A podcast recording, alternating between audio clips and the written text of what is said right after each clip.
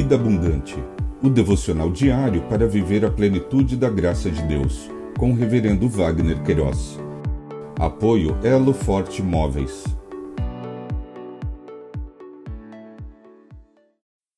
Olá! É um privilégio compartilhar a palavra de Deus. O nosso tema hoje é As nações rendem graças ao Deus eterno. No Salmo 67, versos 6 e 7, lemos: A terra deu seu fruto e Deus, o nosso Deus, nos abençoa. Que Deus nos abençoe e todos os confins da terra o temerão.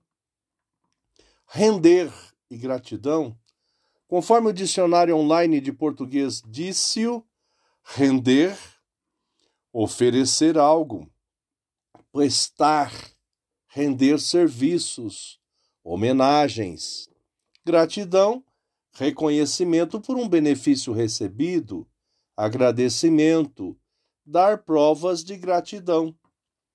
O salmista, nesta porção de texto, registrou o agradecimento das nações ao Deus eterno por seus grandiosos feitos. Disse: seja gracioso para conosco e nos abençoe, e faça resplandecer sobre nós o seu rosto, para que se conheça na terra o teu caminho e em todas as nações a tua salvação.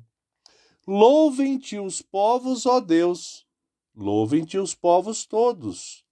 Alegrem-se e exultem as nações, pois julga os povos com justiça e guias na terra as nações.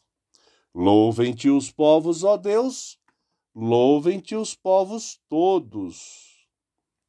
Louvor e gratidão é uma postura de reconhecimento ao Deus eterno por sua grandeza e poder, pelo seu amor imensurável e incondicional. É a constatação que a vida é o bem maior, mais precioso é a maior dádiva que o ser humano possui.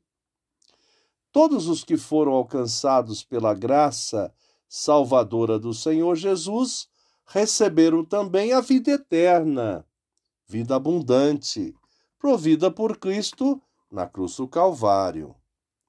Desfrutam da garantia que viverão eternamente com Cristo.